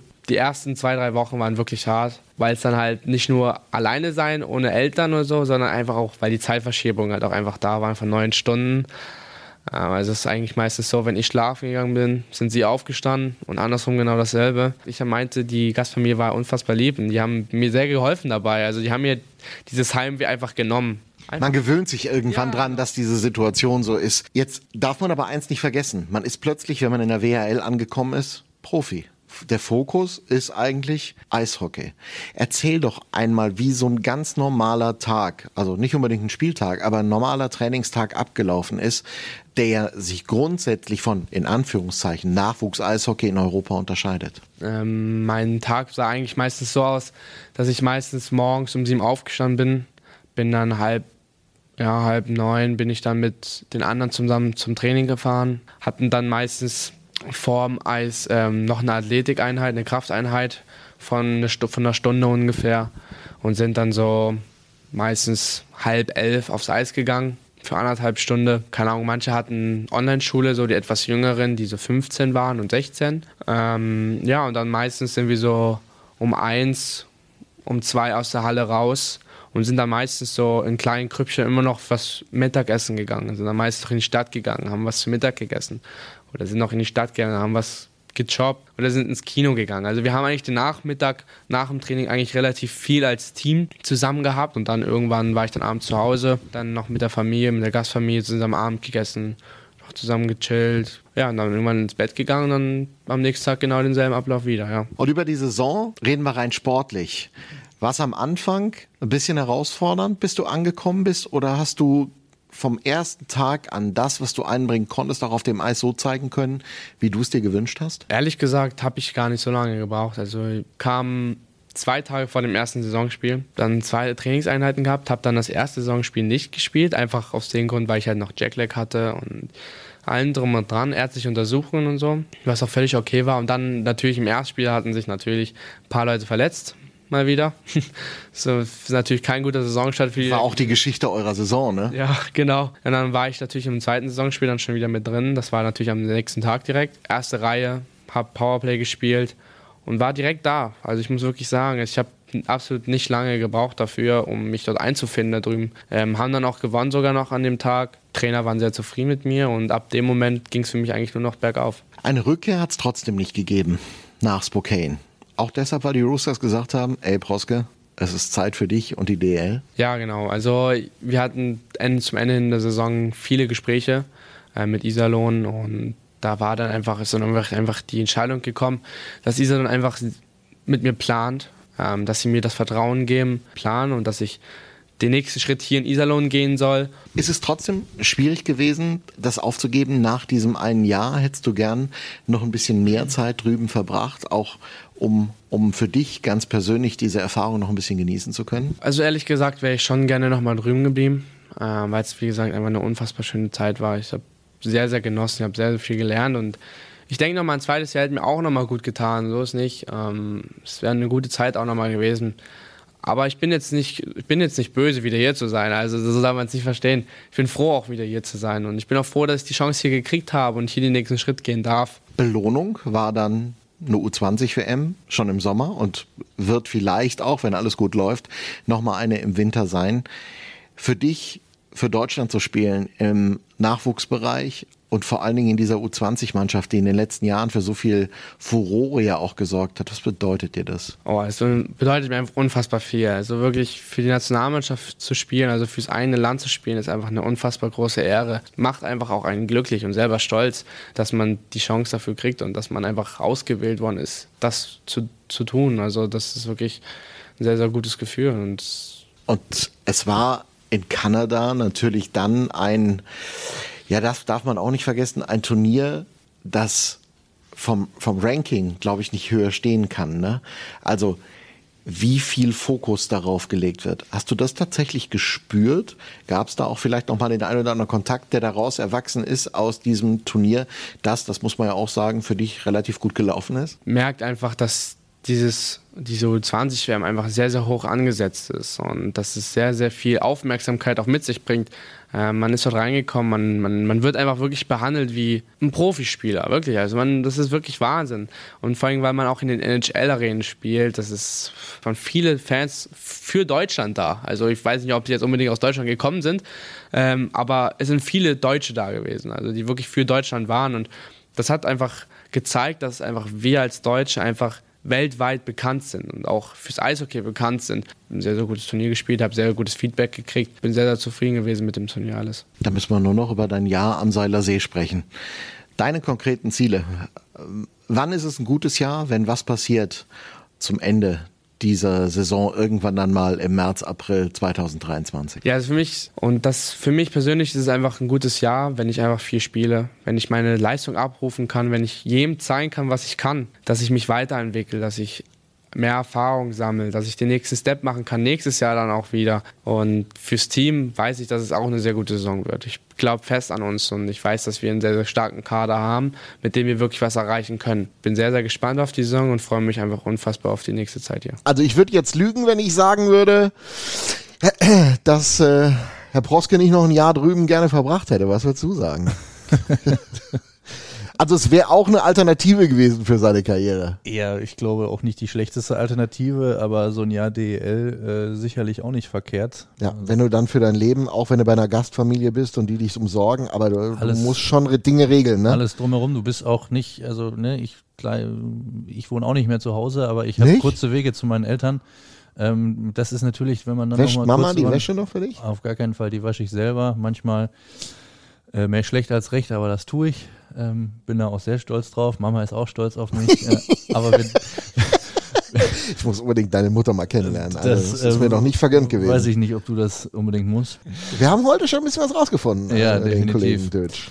ähm, und darum geht es ja auch in diesem Podcast hier, muss man ja auch Genau, dass sagen. wir uns ja. endlich mal darstellen dürfen äh, und Dinge über uns erzählen können. Dutch und Heinz privat heißt genau. es ja auch im, ja. im Vorspann irgendwie so. Nein, ja. kommt jetzt der nächste Schritt und dann gucken wir mal, wohin, wohin der Weg hinführt. Wir, werden, haben noch ein Träumchen, ne? merkt man Genau, auch. wir werden nicht, noch mal zurück. Es wäre nicht so schlimm, wenn dann auch der äh, nächste Youngster dann den Sprung doch nochmal rüber in die NHL schafft. Genau, gucken wir mal im Sommer 2023 dann vielleicht, ob beim Draft wirklich was passiert. Letztes Jahr war es mal so ein Gerücht, aber nur ein ganz leises. Jetzt muss man mal abwarten, ob er hier in Deutschland so auf sich aufmerksam machen kann, dass das passt. Reden wir über Tradition, Herr Dötsch. Äh, wir haben das letzte Woche nicht mehr geschafft, aber wir wollen das tun gleich in einem Interview mit Rainer Tüttelmann dem Kurator von Puck, dem Eishockeymuseum, warum Tradition auch gerade in diesen Tagen eine besondere Bedeutung hat. Beim Thema Tradition fällt mir dann ein, dass die Iserlohn Roosters dann noch äh, eigentlich eine riesen Baustelle offen haben. Es sollte doch eigentlich mal ein Abschiedsspiel für Mike York geben und es hat es immer noch nicht gegeben. Auch in diesem Jahr keine Anstalten, das zu veranstalten. Was ist da los? Also Heinz investigativ. In, Heinz investigativ. In erster Linie, du hast das ja damals angeleiert. Das muss man ja ganz klar so sagen. Ich habe damit gar nichts Nein, zu tun. Nein, du hast damit gar nichts zu tun. Du hast auch nicht das Video von ihm gekriegt und hast dich auch nicht diebisch gefreut, das damals auf der Jubiläumsfeier allen zu verkünden unter großem Jubel. Das stimmt, da hast du leider recht. Das äh, weiß ich gar nicht, kenne den genauen Wortlaut nicht. Ich glaube, wir haben nie ein Abschiedsspiel versprochen, ist aber auch egal. Fakt ist, natürlich soll sein Trikot unter die Hallendecke. Da bleibt es auch bei. Ähm, jetzt aus bekannten Gründen hat das die ähm, beiden Sommer dann nicht funktioniert, die darauf folgten. Ähm, diesen hätten wir es äh, tun können, haben das auch mal vorsichtig evaluiert, weil tatsächlich der Plan ist, also klar, entweder du machst das rund um, um äh, ein etatmäßiges Spiel, sei es jetzt ein Vorbereitungsspiel, noch schöner wäre vielleicht das erste Saisonspiel. Das lässt sich, haben wir jetzt feststellen müssen, schlicht und einfach nicht machen ähm, weil er ja nun mal dann auch äh, selbstberuflich noch ein bisschen eingebunden in ist. Lake Superior State University in der NCAA ist er ja als Associated Head Coach mit unterwegs. Das hast du jetzt nicht abgelesen, sondern einfach Hab ich äh, so aus dem Stegreif mal parat gehabt. ganz schnell. Also, dass er, äh, dass er bei Lake Superior ist, wusste ich. Dass er mittlerweile Associated Head Coach ist, wusste ich nicht. Weißt du eigentlich, was das ist? Ja, also äh, sowas wie, ein Gleich Head, rein. sowas wie ein Head Coach. Ja, aber nicht der richtige. Aber egal, auf jeden Fall. Also so wie bei genug. uns hier. Genau. As Associated Ja, Podcaster. genau so ist es. Jetzt klingelt das Telefon Ja. irgendwo. Aber gut. War das deins? Ja, muss ich zugeben, leider. War, war aber nicht wichtig. Das kostet. Ja, ich weiß. Auch nochmal in Pod. da hast du vollkommen recht. Gut, also Mike York. Aber Nein, passiert wir- jetzt noch? Seid ihr in. Kontakt mit ihm oder was? Ähm, wir, wir sind, sagen wir mal, lose im Kontakt, nachdem jetzt klar war, das funktioniert diesen Sommer nicht. Ähm, gebe ich auch offen zu, dass man das vielleicht mal ein bisschen offensiver hätte kommunizieren müssen und nicht hier, dass hier diebisch im Podcast nachgefragt wird. Ähm, aber äh, wir werden jetzt darauf hinarbeiten, dass wir gucken, wann ist ein möglicher Termin im kommenden Sommer und äh, dass wir da dann tatsächlich so eine Veranstaltung drumherum stricken, je nachdem, wann das ist. Sei es jetzt ein, äh, ein Spiel wirklich, äh, wo der Organisationsaufwand, das brauche ich dir auch nicht zu sagen, äh, nicht zu vernachlässigen ist, müssen wir gucken, ob wir das stemmen können. Ganz ehrlich, wir wissen es noch nicht. Ähm, nichtsdestotrotz äh, braucht sich keiner Sorgen zu machen, dass das äh, nicht auf jeden Fall noch durchgezogen wird. Und es muss ja auch immer äh, auf zweierlei Interessen beruhen. Das darf man auch nicht vergessen. Also, wenn ihm das viel wert ist, dann muss er auch irgendwann mal die Zeit nehmen, dass das so ist. Richtig. Also wie gesagt, wobei ich da jetzt äh, in, in, in Mikes Richtung ähm, keinerlei Verschulden oder sonst irgendeine in, mangelnde Initiative, Bereitschaft zur Initiative äh, vorwerfen würde, sondern das liegt tatsächlich daran, dass wir jetzt diesen Sommer vielleicht ein bisschen gutgläubig gedacht haben, ach ja, dann äh, kriegen wir das rund um, rund um Vorbereitungs erste Saisonspiel hin. Das war nicht der Fall, ja, und dann stehst du da und da auf einem Bein dann nochmal zu sagen, ach ja, können wir den nächsten Monat machen, ähm, das wird dem Ganzen dann auch nicht gerecht. Das stimmt. So, jetzt aber unsere Rubrik. Letzte Woche nicht geschafft. Diese Woche holen wir es nach. Hier sind fünf Fragen an den Kurator des Eishockeymuseums Puck im Sauerlandpark in Himmer, Rainer Tüttelmann. Also ich persönlich bin der Auffassung, im Deilinghofer Raum sind das einfach die Dokumente, die in der Mitte hängen, nämlich einfach die Gründungsurkunde. Das ist das eine. Und im vierten Raum letztlich unser ältestes Exponat, das ist der Schläger der kanadischen Olympiamannschaft von 1956, als die hier in Deilinghofen gegen eine kanadische Auswahl gespielt hat. Und da gab es noch gar keine ECD. 4000 Besucher habt ihr mittlerweile voll gemacht im Puck.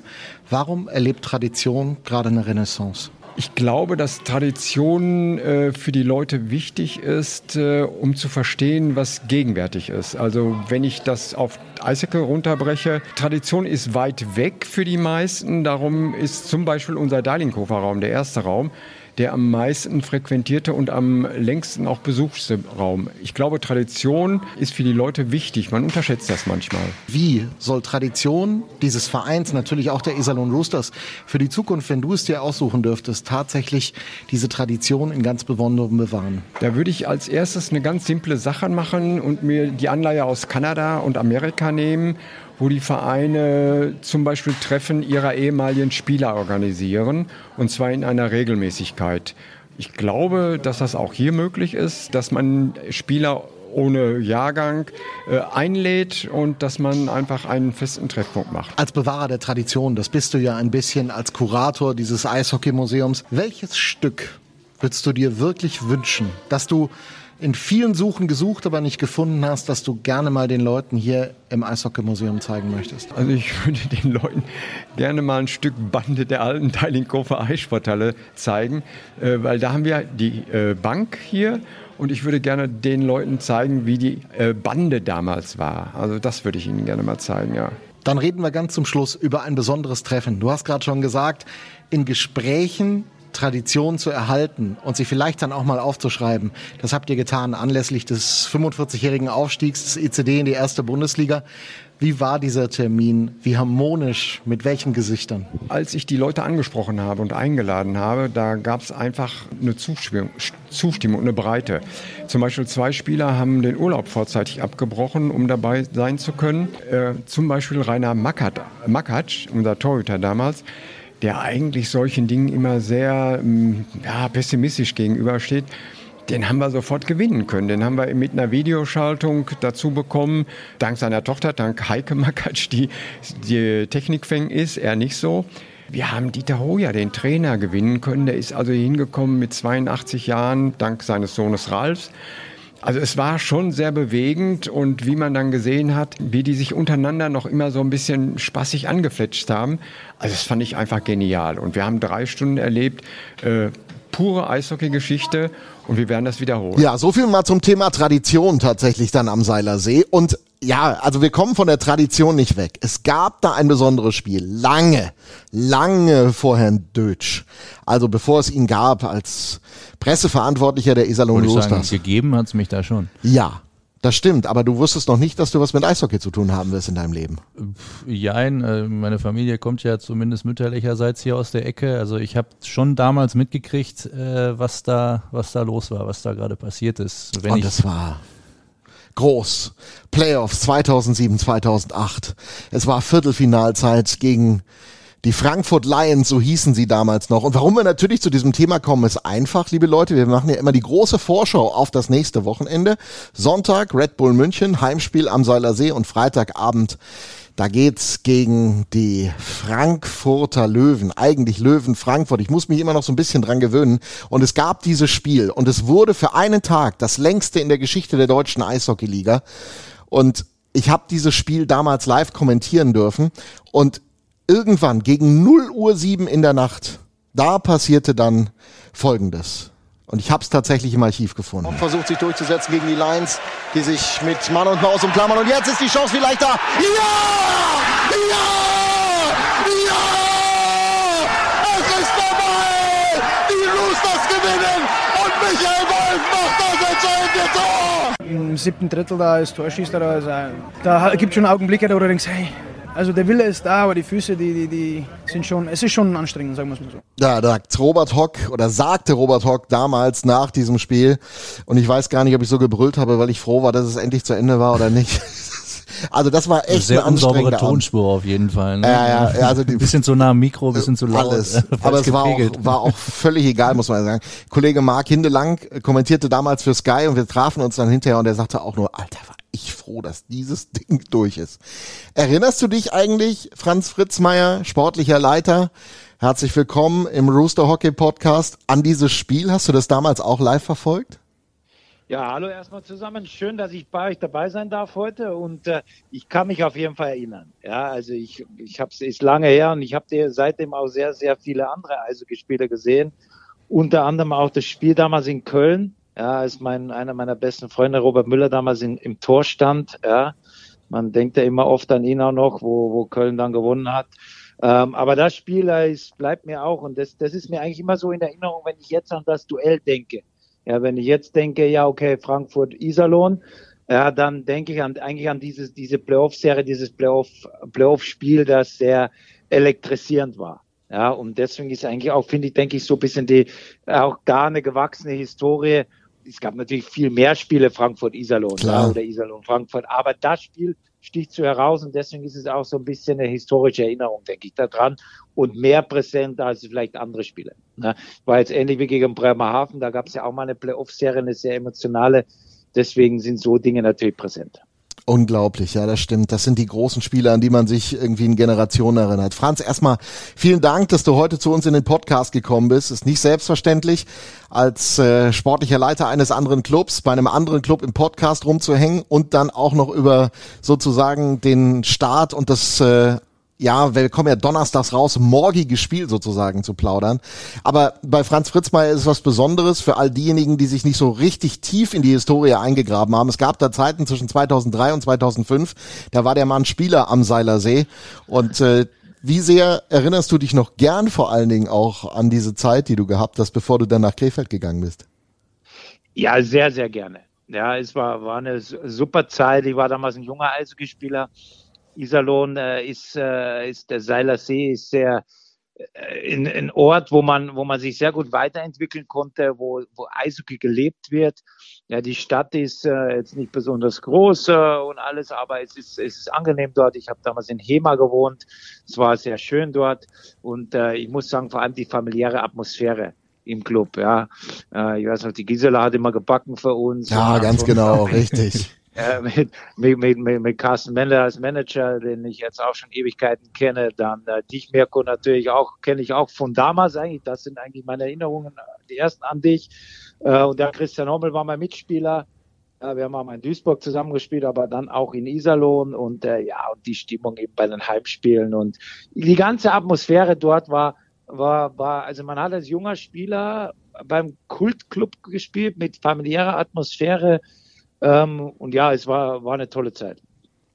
Das müssen wir definitiv sagen. Wir erinnern uns alle gerne dran, vor allen Dingen auch an diesen Spieler Fritz Meier, der hier auch für besondere sagen, Momente gesorgt hat. Da bin ich ganz ehrlich, äh, Franz, ich habe dich leider nie aktiv verfolgen dürfen. Ähm, ich weiß als jetzt nicht, Spieler. ob das ja, als Spieler natürlich. Ja. Äh, also dass Frankfurt aufgestiegen ist äh, mit das durchaus ist dir nicht entgangen, das ja. habe ich wohl mitgekriegt, ja. Ähm, ich weiß jetzt nicht, ob das cool, ein großer ja. Verlust ist äh, oder ob ich da was verpasst habe. Dass du ihn als Spieler nicht ja. gesehen hast? Ja, ja, definitiv. Oder Franz? Es gab schon auch Momente, die, ja. die heiß waren. Ja, also ich war nicht der Überspieler sicher, aber mein früher, ich habe das mal mit einem Kumpel besprochen, der, wo, ich, wo ich dann eigentlich immer so war, ja, wo ich, äh, weil ich war, als ich ganz jung war, Juniorennationalmannschaft schon so, war ich auch äh, einer immer der Führungsspieler, Kapitän und so weiter. Und dann die Karriere ist dann vielleicht nicht so groß geworden, aber wenn man fast 400 Mal in der ersten Liga gespielt hat, ist auch nicht so schlecht. Na, also hat mir irgendwann mal ein Kumpel gesagt, sagte, du brauchst ja nicht Creme, hast 400, fast 400 Mal erste Liga gespielt. Ja. Und äh, da gab es schon auch coole Momente. Damals, was ich noch sagen wollte, in, dem, in der einen Saison war ja unter anderem auch die Lockout-Saison äh, mit dem ersten Jahr von Mike York bei Iserlohn. Ja, und das war auch eine sehr coole Zeit. Ja, teilweise durfte ich auch mal mit ihm ein bisschen zusammenspielen. Äh, es war, war gab sehr schöne Momente dort. Und äh, ich, ich würde auch persönlich sagen, dass ich mit mein bestes Hockey gespielt habe, als ich bei Iserlohn war. Und das kann ich unterschreiben. Ja, guck gesagt, mal, ich habe die 400 Erstligaspiele nie ich, erreicht. Ich nicht im Hallenhalmer, nirgendwo. ich glaube, ich werde die auch nicht mehr, ich glaube euch das auch ungesehen. Und äh, ja gut, dann, wenn man mit einem, mit einem Mike York zusammenspielt, dann sieht die persönliche Bilanz wahrscheinlich auch nicht ganz so schlecht aus. Ja, der, der hilft schon, aber du musst auch was auf, aufs Tableau bringen. Natürlich. Denn damals war der Mike, Alter, der konnte Hockey spielen. Das muss man immer wieder genau. sagen.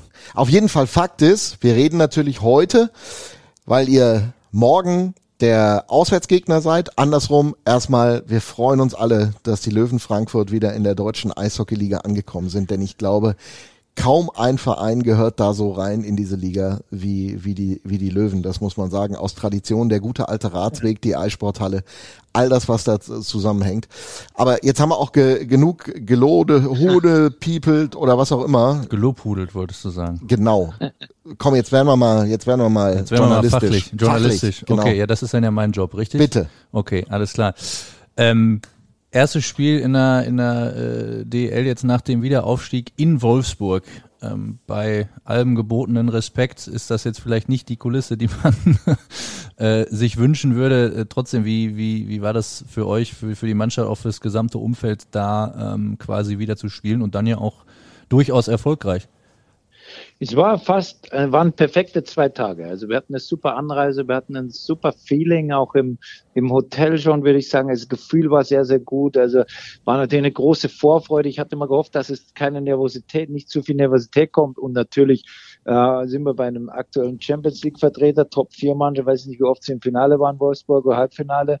Also eine der auch finanziell stärksten Mannschaften der Liga. Äh, aber es hat irgendwie sehr viel gepasst für uns an dem Tag. Ja. Äh, auch unsere Fans, also das war natürlich auch der Vorteil, dass in Wolfsburg nicht so viele eigene Fans sind. Also konnte die Gruppe unserer Fans, die natürlich nicht so groß ist wie beim Heimspiel, eigentlich dort auch die Stimmung machen. Und ich sag vor allem nach dem 2-0 für Wolfsburg haben die unsere Fans uns brutal gepusht, haben irgendwann ein bisschen Nervosität abgelegt und haben dann eigentlich, ja, also Wolfsburg gut unter Druck gesetzt und haben zum Schluss, finde ich, auch wenn es natürlich immer so und so ausgehen kann, Spiel relativ verdient gewonnen. Ja, äh, im, im Vergleich Heimspiel, im Heimspiel Bremerhaven war, wie ich sagen, Bremerhaven ein bisschen besser als wir und auch stärker als Wolfsburg. Ja. Und, äh, aber es war für uns also der erste Moment, wieder da zu sein. Es, es war es war überragend, würde ich sagen. Natürlich mit drei Punkten dann noch, das war das i-Tüpfelchen, aber es war auch sonst wirklich sehr gelungene zwei Tage in Wolfsburg. Und dann dieser erste Moment, Franz. Also als äh, vor diesem Spiel Bremerhaven. Ja, ihr habt 3-0 geführt, ihr habt dann am Ende noch verloren. Sei es drum. Lernen muss man immer, auch in der deutschen Eishockeyliga. Die Jungs müssen sich dran gewöhnen. Ihr habt 16 Spieler, wenn ich es richtig im Kopf habe, aus der letzten Saison, aus der DL2 mitgenommen. Aber diese, diese, diese Momente vor dem Spiel, gönnst du dir da eigentlich Emotionen oder bist du, bist du so eine coole Manager, Type, die sagt, so wie ah, unser Manager. So wie unser Manager. Ja. Der Hommel ist ja total der emotionslos, das weißt du ja. ja. Dem der, ist das alles egal. der dann nicht da steht und sagt, ich guck jetzt mal in zweite Rund, die Bude ist voll, das Banner wird hochgezogen und jetzt ist es tatsächlich so, wir sind wieder angekommen in der DL. Gönnst du dir das?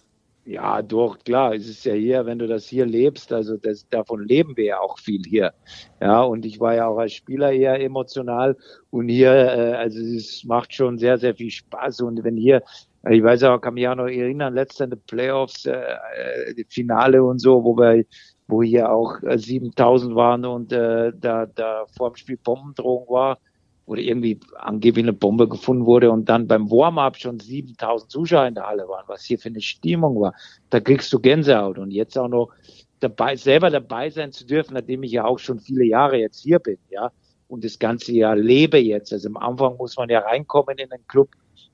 Aber wenn du fünf Jahre dabei bist, ist schon eine lange Zeit. Und dann fühlt man das natürlich alles. Man kennt die Leute alle, weil wir sind ja immer auch hier ein sehr familiärer Club wir sind zwar in der Big City, aber wir sind kein Big City Club, sondern wir sind ein familiärer Club in unserer legendären Eissporthalle hier.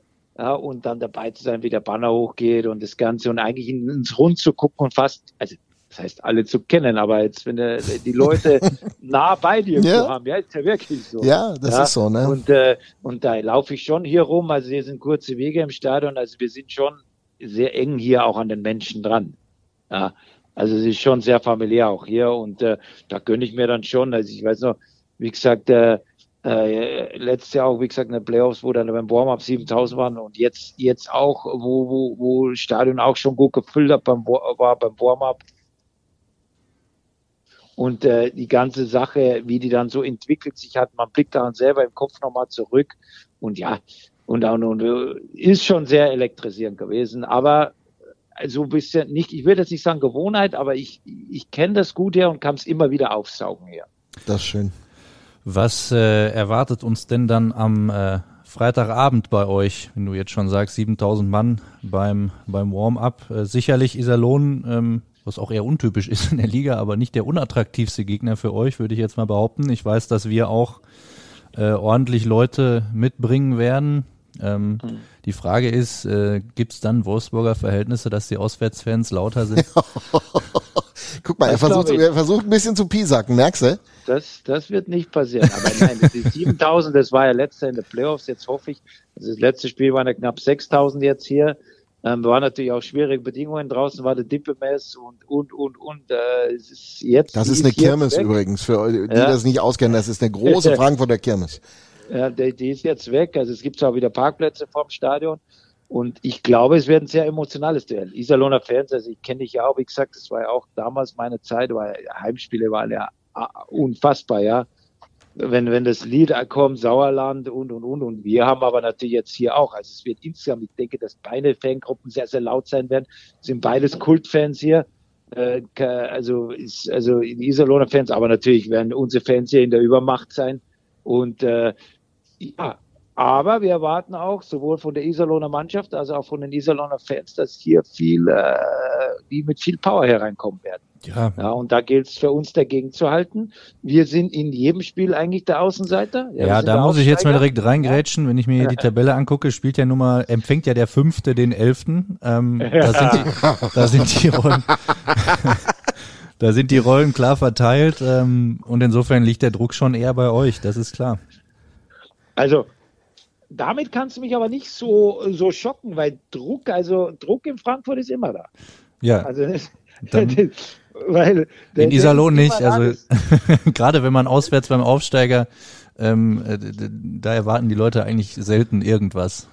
ja, ja, ich weiß schon. Also ich sage, es wird ein heißer Tanz. Nee, das glaube ich auch. Können wir von ausgehen. Also nochmal auch an der Stelle ähm, wie gesagt, wir kommen donnerstags raus. Äh, jeder, der den Freitagabend irgendwie die Möglichkeit nach, hat, nach Frankfurt zu fahren, äh, sollte das definitiv tun. Ja, ist als also wirklich eine kultige Halle, das muss man sagen. Ein altes Schätzchen. Viel Kult, ganz viel Kult heute. Also das, das ist, ey, heute machen wir, machen wir auf kultig. Vor allen Dingen. Wird auch ein Kultduell werden. Ja, Kult, aber ist, äh, ist eigentlich ein Derby, Franz, oder? Eigentlich ist es ein Derby, ah, gehört dazu. Also, also nicht ganz nah dran wie, wie ihr gegen Mannheim oder wie, wie die Roosters gegen Köln-Düsseldorf, also ein bisschen Derby ist es.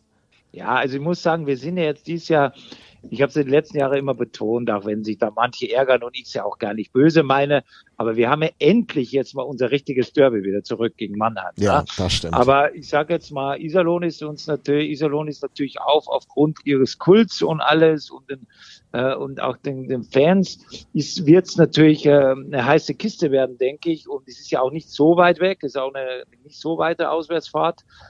Und ja, also ich glaube, es wird nicht nur den Iserlohner Fans zu geben, sondern viele andere werden an, kommen hier zurück. Es, es gibt wieder was, wieder mal eine Atmosphäre hier, wo, wo sie lange nicht hatten. Und äh, ich glaube, es freuen sich viele, auch gegnerische Fans auf uns hier hinzukommen. Das, äh, das glaube ich allerdings auch.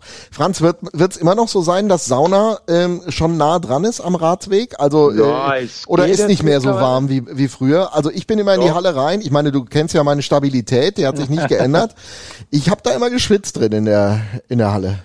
Ist weiterhin so. T-Shirt reicht mir gut. Okay, gut, dass du es nochmal sagst. Und nicht weniger, bitte. So, jetzt wollen wir aber tatsächlich nochmal eben sportlich werden. Und zwar so richtig. Ja. Mit Jake Hildebrand habt ihr einen absoluten Top-Torhüter. Das hat er am ersten Wochenende mal eindrucksvoll unter Beweis gestellt.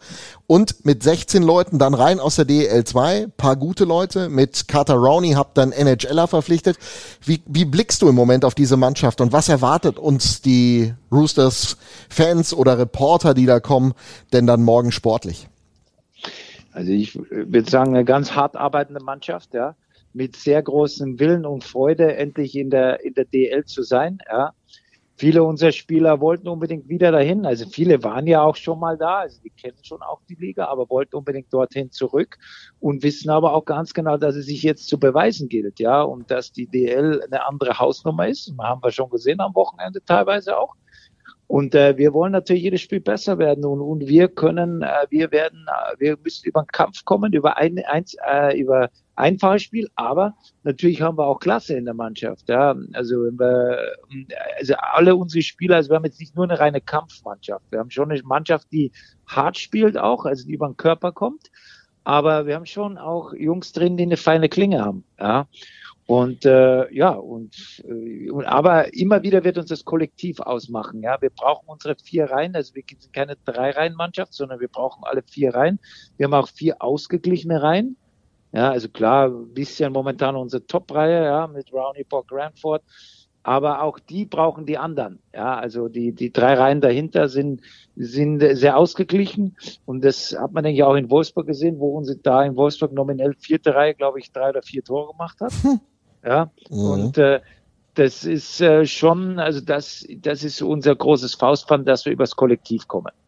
Mitgespickt mit natürlich, du brauchst natürlich auch ein paar Leute dabei, die den Laden anführen und die auch eine gewisse, die noch eine Extraklasse haben. Alle haben eine Klasse, aber die noch ein bisschen eine Extraklasse haben. Und Rowney ist, ich meine, hat man jetzt schon am ersten Wochenende gesehen, er kommt halt direkt aus der NHL. Ja, und der ist jetzt, jetzt nicht eine Zaubermaus, aber er ist ein gestandener Zwei-Wege-Spieler, der natürlich äh, sowohl spielerische als auch Leadership als auch körperliche Klasse hat. Ja. das hat man definitiv gesehen an äh, mancher Buddy-Situation, wie er dann ganz abgezockt die Sachen geregelt hat. Das war schon, war schon bemerkenswert. Insofern können sich alle Roosters-Fans auf eine spannende Partie freuen. Franz, ich danke herzlich für den Blick voraus auf dann den Freitagabend.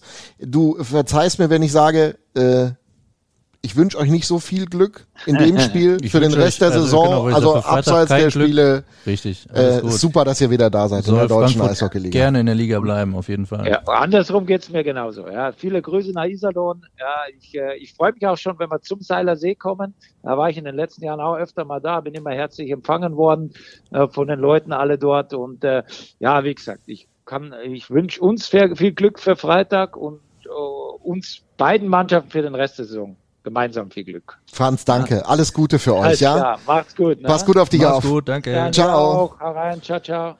Also, das war der Manager der Frankfurt Lions, äh, hätte ich fast gesagt. Nein, der Löwen Frankfurt, so ist korrekt. Harmonie Aber es pur. ist, ja, In der deutschen Eishockeyliga. Ist das nicht schön? nein, das ist, weißt du, was ich interessant finde? Dass man halt in, in vielen Vereinen einfach äh, viele Jungs hat, die auch mittlerweile an herausgehobener Position sind, die irgendwann mal durch diesen Laden hier gegangen sind, um äh, jetzt in, in der Form als Manager, mal als Spieler, mal als Trainer äh, irgendwas ausgemacht zu haben. Aber sie sind halt irgendwann mal durch die Schule der Roosters gegangen und da wird einem eigentlich immer wieder klar, okay, dieses kleine Dorf hier, das hat schon was zu bieten gehabt. Da Die waren Frage, schon Leute dabei, die irgendwas musst, hingekriegt haben. Wieso du es nie hier rausgeschafft hast dann?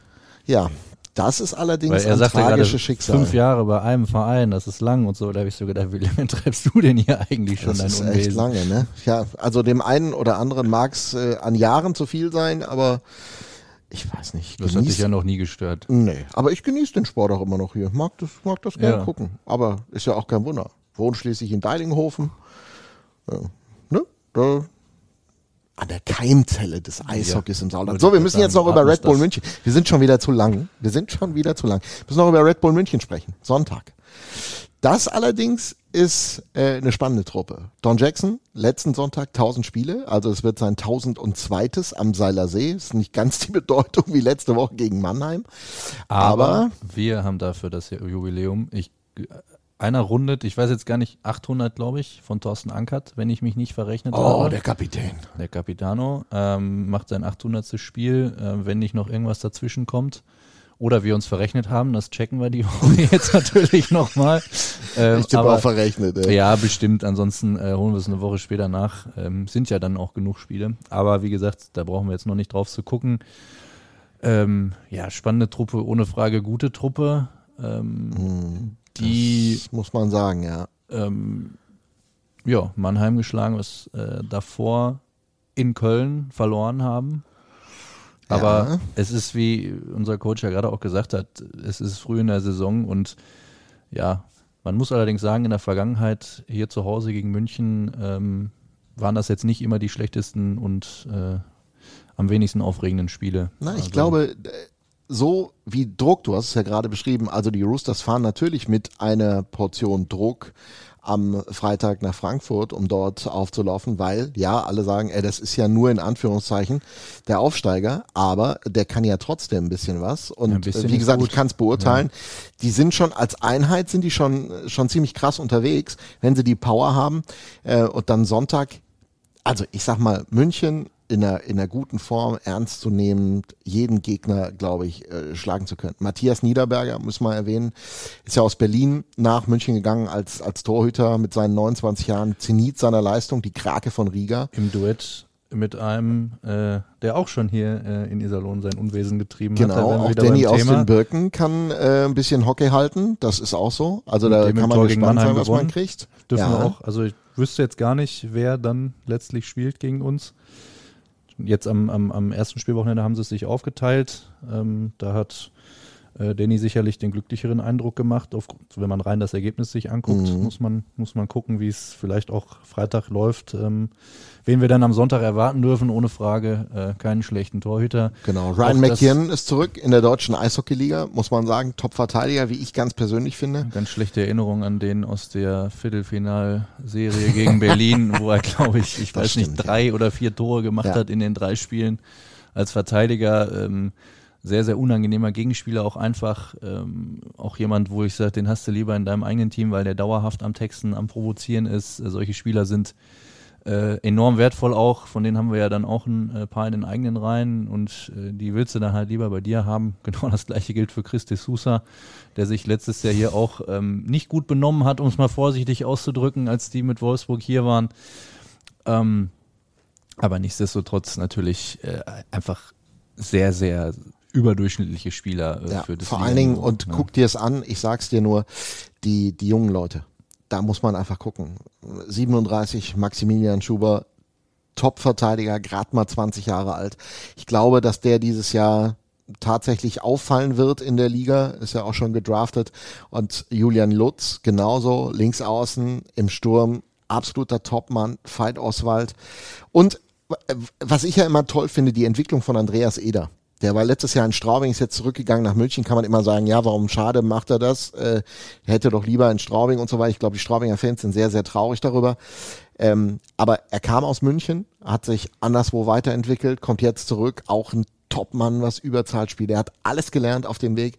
Und äh, wer, wer, wer Hockey genießen mag und der nicht nur guckt, ob seine eigene Mannschaft gefällt und gewinnt, dann äh, kann man, glaube ich, gegen München immer mal einen Blick drauf werfen. Ja, und genau das macht dann ja auch die Spiele ähm, aus. Die, also es ist kein Zufall, dass wir hier überdurchschnittlich oft erfolgreich sind gegen Red Bull, weil ich glaube halt, ähm, dass es dann hier am Salersee auch tatsächlich relativ einfach ist, dich dem Niveau dann anzupassen. Äh, und das Niveau ist eben sehr hoch und dann kommt dann eben ein Spielball raus, was ein sehr, sehr hohes Niveau hat.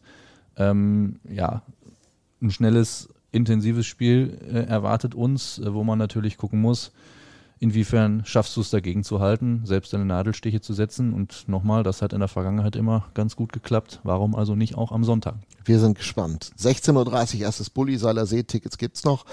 Und das war die zweite Woche des großartigen, herausragenden, für manchen auch vielleicht viel langweiligen Hockey Podcast, der immer noch dauert. Kürzer, Wir kürzer müssen noch kürzer Mal. werden. Ja, aber ähm, nochmal, es ist ja auch nicht, nicht immer unsere Schuld. Wobei heute haben wir einen deutlich höheren Redeanteil gehabt. Das stimmt. Auch, also vielleicht ist das so ein sportlicher Leiterding. Auch der Herr aus Frankfurt äh, erzählt ja gerne viel, offensichtlich. Naja, ich- aber äh, wenn, also- wenn man was zu erzählen hat, dann soll man das auch bitte, bitte tun. Also da sind wir die Letzten, die irgendein Problem damit haben. Nein, und schön ist ja auch, dass die Jungs dann einfach zu uns in den Podcast kommen. Ne? Das muss man einfach sagen. So, jetzt Zumal machen wir aber Feierabend. Einen, einen, einen kleinen Seitenhieb kann ich mir nicht verkneifen. Es gibt ja auch einen äh, rund um die Löwen Frankfurt, Frankfurt Löwen, keine Ahnung. Löwen Frankfurt. Äh, auch einen Podcast. Ähm, und äh, ich weiß nicht, ob er da zu Gast äh, ist, jetzt noch vor dem Spiel, aber dass er dann zu uns kommt, äh, zeigt natürlich auch den Stellenwert dieses Kühe, Schweine, Iserlohn Podcasts hier. Wobei die Bembel-Nummer da auch nicht schlecht ist. Die sind äh, sehr, sehr stark und haben auch letztens, glaube ich, unseren Twitter-Kanal gefeatured. Insofern äh, nur Liebe darüber.